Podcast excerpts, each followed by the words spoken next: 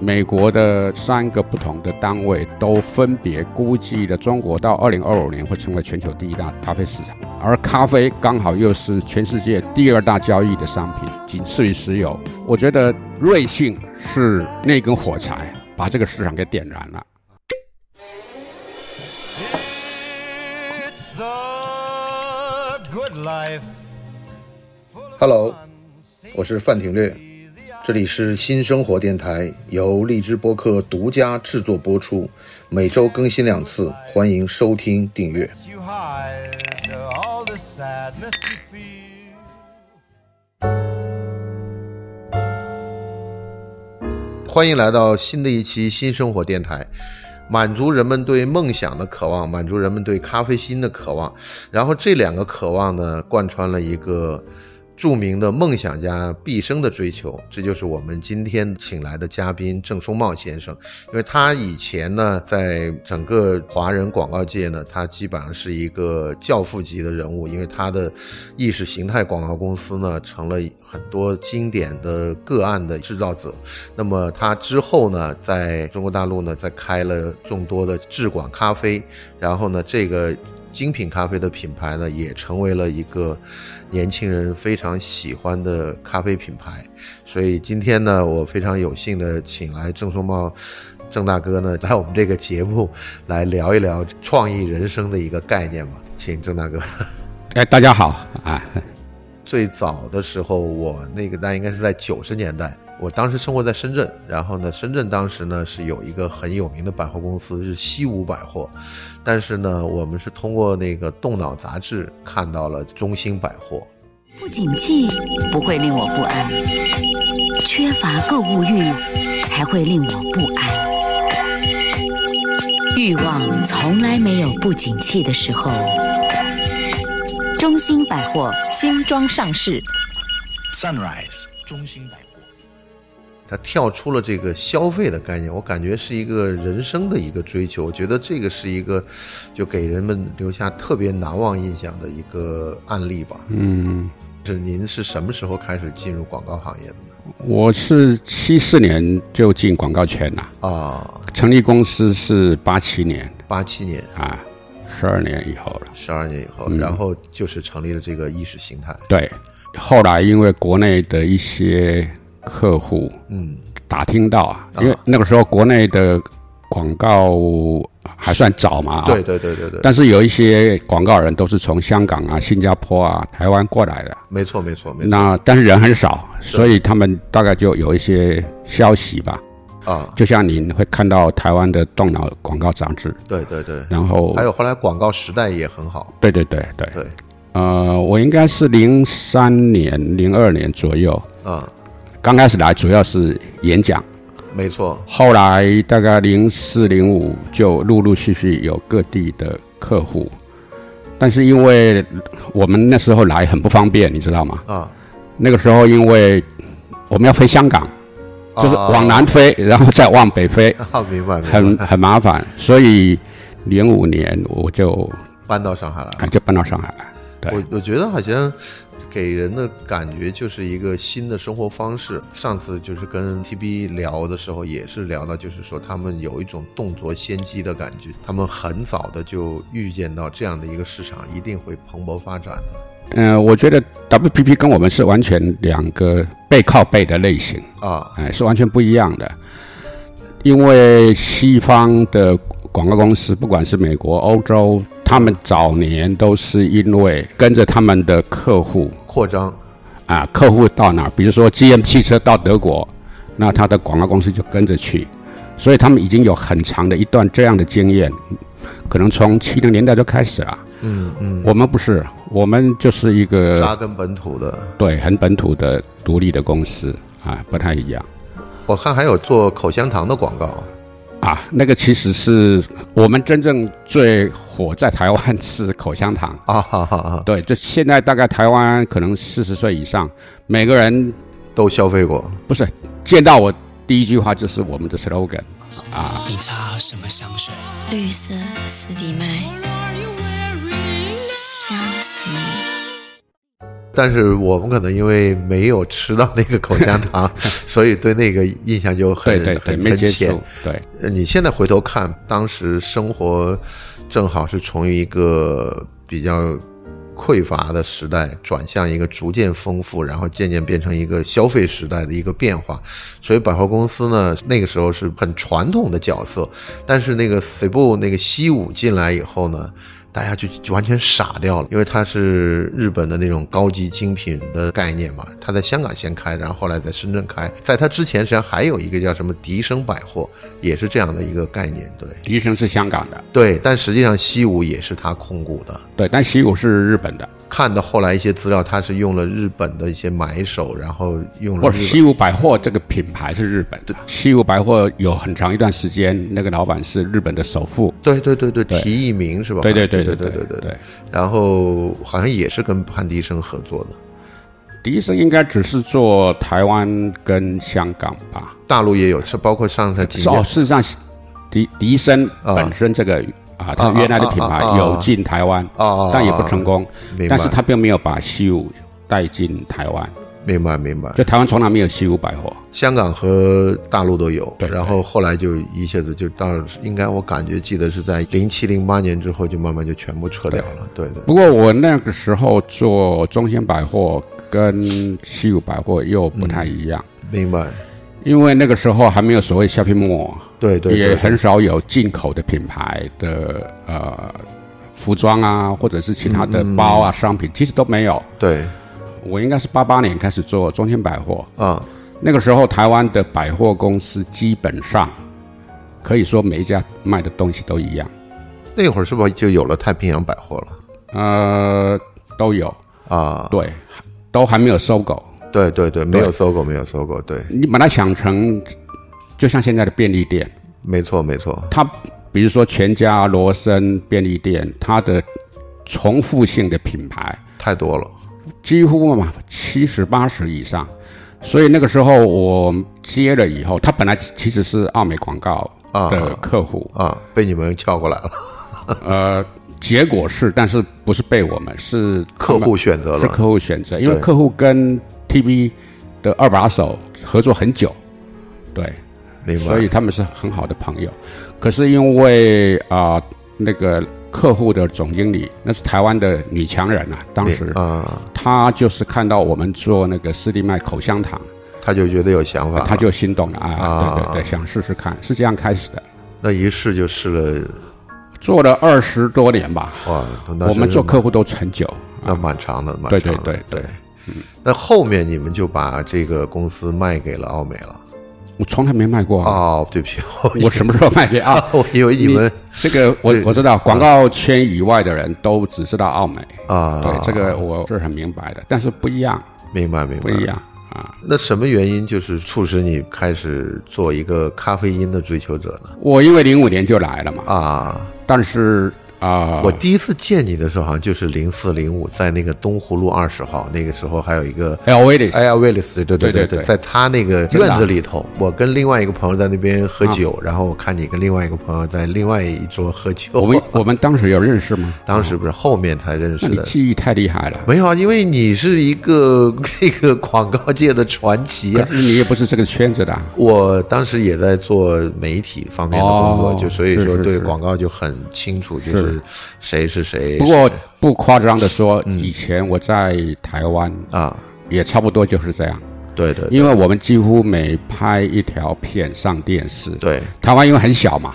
对的对的，就大家都是看同样的电视节目，没错没错看到同样的广告，而且那时候流行最有代表性的一句话就是侯孝贤导演讲的，就是打开电视就是等着要看广告，啊，对 就这个是在在广那个阶段这个是黄金时代是，所以那个时候我因为经常上媒体嘛，啊，所以走到哪儿我都常常觉得很失礼，就是人家都跟我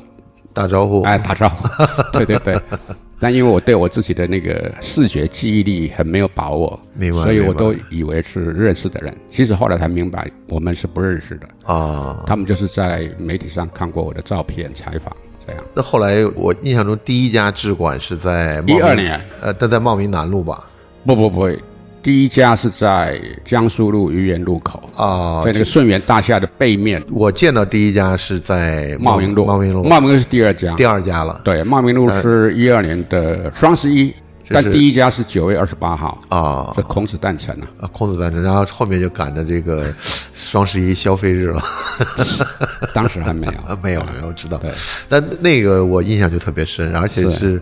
当时朋友就讲的，这是肯德基爷爷之后第二个郑爷爷出来当 logo 了，那时候爷爷这个名词还是很亲切的还还还没出来，还没出来。啊。对，其实是这个爷爷是从那个花样爷爷之后才有啊，明白对明白，就是哎那个那个节又目再晚几年了那个节目之后才对哎出，来就的，一个花样爷爷，然后有那个北京来的客人，他们啊讲话跟我们就不太一样嘛。明白 明白那个时候也还没有微信，只有微博。就对忽然有个小粉丝从北京来，然后就发了个微博，说是白胡子老爷爷，啊，特然别后长。对，然然后后慢慢就就简化的嘛，就把这个给老给爷爷提升出来然了。后就白胡子老爷爷就变成花样爷爷，后来变咖啡爷爷、质管爷爷。啊我真正要当真正的爷爷，要到下个月。啊！就这个，你儿子开始生孩对子了。啊对对对对对对，我是一直看你报道你儿子的近况，而且就是他是在哈佛读哲学，不是哈佛，他在台湾读哲学本科，啊然后又在台湾拿一个硕士，再到纽约拿一个硕士，啊再到英国 UCL 再拿一个硕士，然后你再拿一个博士，漂亮然后最近他一年多前回台湾教书嘛，啊然后上个月又拿了一个硕士，就不在哲学里了。啊对他原来念的是认知神经科学哲学，现在最新念的国王学院念的是精神医学。啊！这就是跟这个现在比较流行的这个 AI 慢慢联系到一块儿了。其实 AI 是很需要他的。他对过去在 UCL 念书的时候，到世界各大学参加论坛，啊，多数都是认知神经科学家，对只有他是认知神经科学哲学。哲学对这方面的。对，所以他们就是很互补嘛。但你有没有觉得广告也是哲学，然后这个咖啡也是哲哎学？呀，人生都是哲学 啊，对呀、对到老了什么都是哲学了。 对对对，这个就它会让你形成一套自己的价值观，然后形成自己一个对人生的看对法。啊这个，我觉得你说咖啡嘛，广告嘛，对，其实我觉得可能别人不需要通过咖啡或广告，啊、但我觉得只要是人活久了，都有自己的哲学吧。没错没错。对对对，我见过很多很著名的广告人，那他们一辈子从这个服务的角度来说，他们都是在服务品牌的。但是好像你是我见的为数不多，自己做出品牌，然后把这个品牌做成一个像你当年那样的一个成功案例的这种感觉。而这个呢，嗯感觉跟这个时代的脉搏连在一起了。我当时想过一个问题，就是说，如果把旧金山、把意大利的这个米兰，或者把日本的东京，嗯，把台北跟上海放在一起，我们能坐在一起能聊的，我估计只有咖啡这个话题是大家在一个水平线上面 的。你有没有这样感觉？上海今年的新闻是，它已经是全世界单一城市咖啡馆数量最多啊，真的啊，第一名，也是我原来以为是东京呢。啊 no no no，如果以人口算，啊，也是单店可以最多 cover 的人数最少的，也就是最密集的。对，密集简了，单的对说，对对，对对对。太拥挤了。我就经常看到一个你根本还没有遇，嗯，就是好像知道的一个小店门口排了很多年轻人，嗯，就在那儿大概排个半个小时，为了买一杯咖啡，嗯，同时呢又看到一个星巴克花了大概一亿美元在上海砸了一家店出来，嗯，然后就变成了一个咖啡工厂的这样一个形式，但进去以后的确很受震撼，它有那么多的咖啡豆，然后还有那么多的茶，还有那么多的糕点，我觉得好像这是美式的一个，他把所有的能想到的全给你搬出来现在不是还卖酒了吗？啊！对呀、对呀、他现在又开始卖这个鸡尾酒玉条啊什么之类的、其实它在西雅图很早就有了，啊他们一直在做研发打磨，啊！在那个 model 上面去做调整。他现在全球是大概有三万多家店，对，但好像讲在中国就有一万多家店不到，不到。现在大概四千多吧，当但然是目标是要破万。但是之前大家经历了这个瑞幸咖啡的这个洗劫嗯之后，我也不能说洗劫吧，起码就是说，因为大家明显感觉这个醉翁之意不在酒，实际上是在财务安排上面。然后这个之后就对本土咖啡产生了一定的一些品牌上的影响。对，所以为什么这半年多来啊，嗯，国内的资本对，就是狂追猛追咖啡嘛？他等于是原来把希望都寄托在瑞幸这上面，然后现在觉得失望了一个我觉得也不是说寄望在瑞幸，他们嗯并没有投瑞幸啊，啊，应该是说被一方面就是说资本进入咖啡这个赛道，是因为瑞幸做出的案例可可能性。啊，对对，给他们了一个可能性的展望。让他们知道说，哦，原来星巴克也不是不倒翁嘛，明白明白明白啊，可以容得下多的品牌嘛。对，那另一方面，也是因为瑞幸的原因，可能就是喝咖啡的人口增加了，就 reach 到更多人，使用率提高了很多。嗯，那提高很多，后来就在印证很早以前就有的一个旧闻吧，啊，就是美国的。三个不同的单位都分别估计了中国到二零二五年会成为全球第一大市场。就他们不约而同看到了这对个对对对前景，，大概二五年就是会到一万亿的市场。那一万亿的话，就会让中国成为全球第一大咖啡市场，而咖啡刚好又是全世界第二大交易的商品，没错是没错石油。对我觉得瑞幸是那根火柴，啊，把这个市场给点燃了个啊啊，然后明白把大家把一些呃现象、一些 information 整个兜起来，他重新再梳理一遍，发现这个市场还是有很可大为啊潜力的。对而，且咖啡因为它的复制比餐厅容易多了嘛，没错没错，它的标准化很对容易。对相对来说，就是我听到资本圈还有一个讲法是，嗯他们发现他们投好几十亿到互联网公司也都不见 了，但是投咖啡到处可见哎到处可见，对 对对对天天开新店，啊，对，所以这个就是一来一回。啊对，那另外就是说，从线下门店，其实他们可以 get 到很多的 member。啊，明白明白，这 get member 是在互联网大概在四五年前就已经很昂贵了，你要得到一个 member 大概都要三四百块人民币了对对对对啊，就说你品牌方要付出的。对，可是像咖啡馆是那客人还给你钱呐、啊没错没错没错，所以这个一来一回，他们整个脑筋一转，等于重新编辑起来说，这个咖啡是一个很值得投资的赛道。啊。对，相比于餐厅或者是相比于互联网，都是啊那现在制管的咖啡，我记得有卖最贵的是有上千块钱一杯的，是吧？那时候好像据说就是一阵子吧，对，就讲是从一千零一十块。对对对，然后讲从一个地方买来的咖啡豆拍卖它回来。是，我想讲红酒，大家比较明白。对啊对对对对，但好对的但红酒对咖啡，大家好像就觉得还没有达到这个概念，好像他是觉得好的红酒，你看，比如说某一个酒庄，对它某一支酒在某一年是好的，对很棒嘛，是吧？对对对但它隔年不一定好，它对前一年不一定好，对对因为对这是农产品，它牵涉的因素太多了。他等于还是风土人情的东西。咖啡也是，对对，没但是错为什么那一支会特别贵？是因为我们买来就特别贵。啊它除了它原本的豆子非常好之外，啊因为它有个品牌叫 Ninety Plus 九十加，对他们的处理方式很特别。这个叠加起来以后，真正让它在全世界变得最抢手、最昂贵，是因为它连续两年世界咖啡比赛的冠军跟亚军都是他都是它。你这个在红酒是看不到的，啊，对连着两年。对啊，我对我来说就是，一个尝试，其实它就是品牌的一个 event。明白明白，就是做一个有个宣新闻点有一个新闻点。对然后，然后现在后来我在《金融时报》上看到，英国呢在从二十五磅一杯的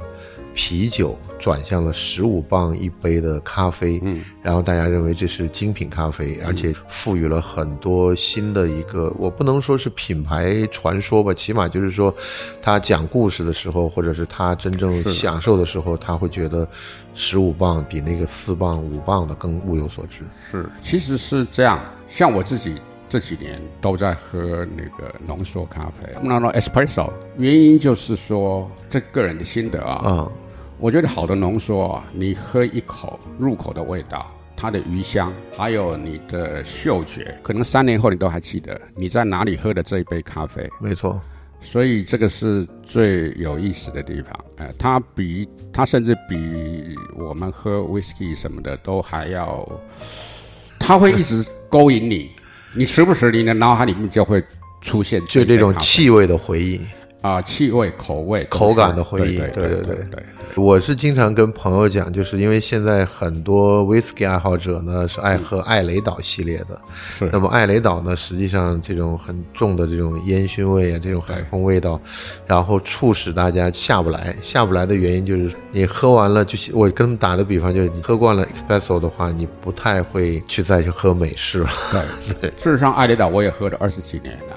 但是我觉得它，因为它是它是一个标准化的生产，当然，当然，所以你每次喝基本上差别不大。对 espresso 不是，你 even 是同一个咖啡馆、同一种拼配豆、嗯同一个咖啡师、同一套设备，你每次去喝可能都不太一样，它的变化很大啊。你比如说下雨天可能就不一样，你早上去刚开店的时候，嗯和跟你晚上去，它这个机器已经隔了一夜再就是开，动作了一个、啊一整天，对可能对都不不太一样。这个是啊不是很有意思这个是不是说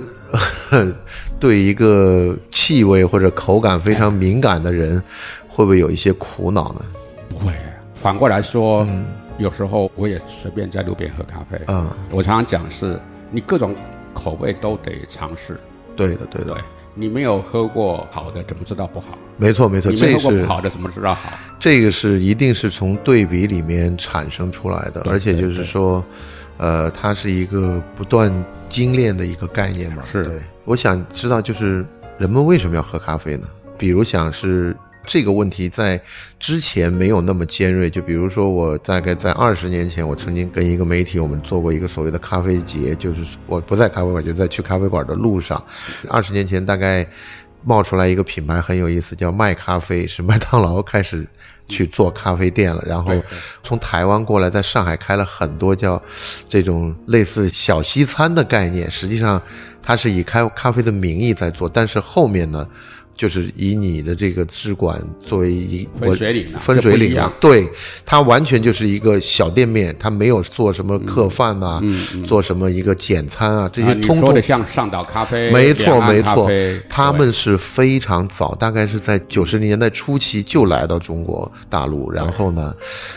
就在大陆开始开了很多分店。但是呢，它基本上最后变成的是一个，那个时候好像是因为人们都非常愿意约在咖啡店谈事儿， 你知道吧？所谓谈一些生意上的这种交流的机会。嗯然后我后来就觉得，这个一代人一代人慢慢变化了，就是上一代人更觉得像一个交易促成，会更像比如像。呃，维也纳咖啡或者不更像阿拉伯咖啡，就是他们就是把咖啡馆当做一个信息聚散的一个地方。但是到了这一代年轻人，他们开始变化成为一个，我就是为了这一杯咖啡，我剩下什么都不要，你给我其他什么我都不要，我就是要这一杯咖啡。对是的，对，它就是从最物理性的生理上的需求就是咖啡因嘛，对，然后再来就是像我刚才说的口味啊，对，香气啊，它就慢慢就变成一个习惯。这也是刚刚回到前面说，为什么这几个月资本特别热衷？对，因为当喝咖啡的人口多了，你想想看，每一个人也许从不喝咖啡到一个月、两个月喝一杯咖啡，到对每个礼拜喝咖啡，到每每天喝喝咖啡啡，到每天好几杯咖啡，对，它是有粘性的对，啊，而且这只要个消是重复消费次数越来越它的多了。 frequency 一上去就下不来了。没错，没错，我是记得也是很久以前，宝洁呢在推它的这个最好卖的洗头水，然后他们突然发动了一一个运动，就是说早上也要洗头，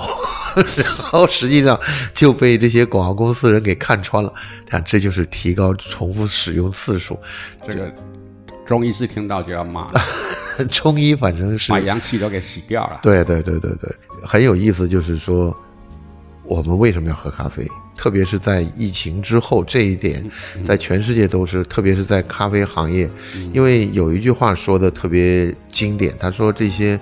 小餐厅、小咖啡店这种小的品牌或者小的连锁店，实际上就是一个经济煤矿的金丝雀，它就是像一个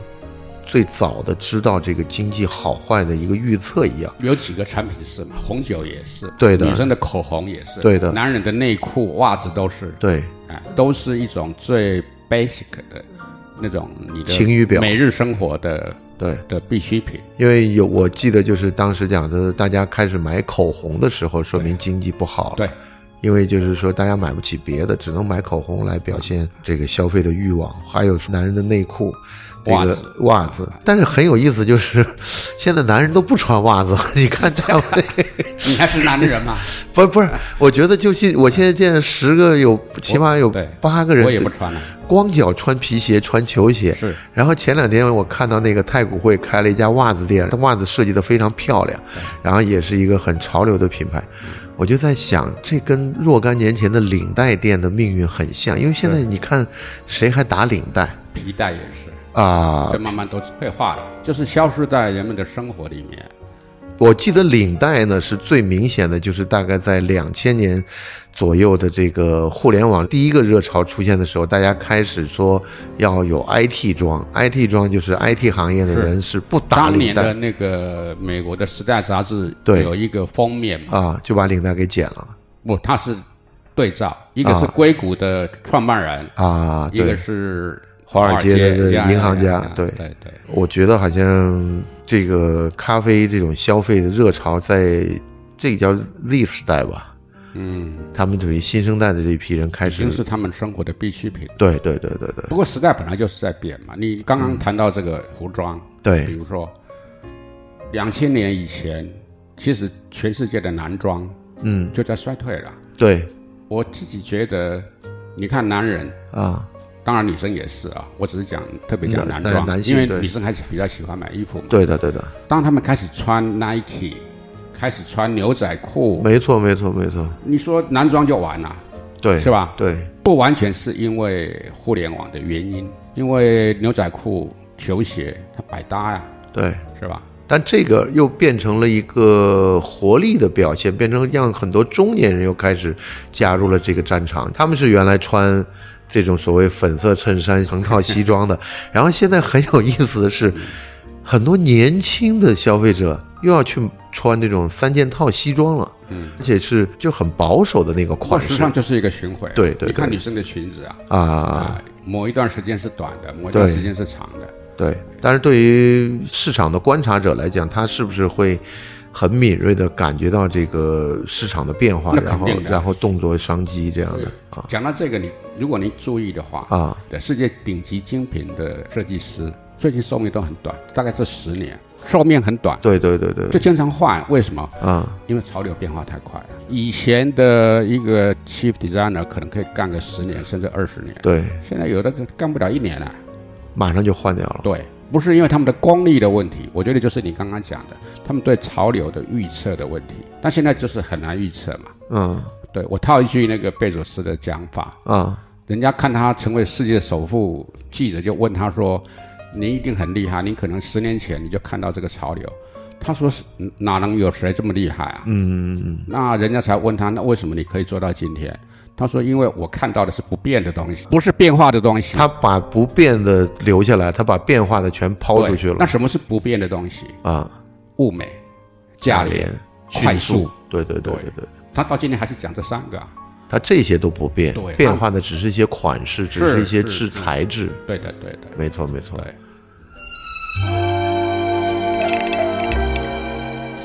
大家好，我是范廷略，这里是新生活电台，由荔枝播客独家制作播出，每周更新两次，欢迎收听订阅。 kiss a good life. Goodbye.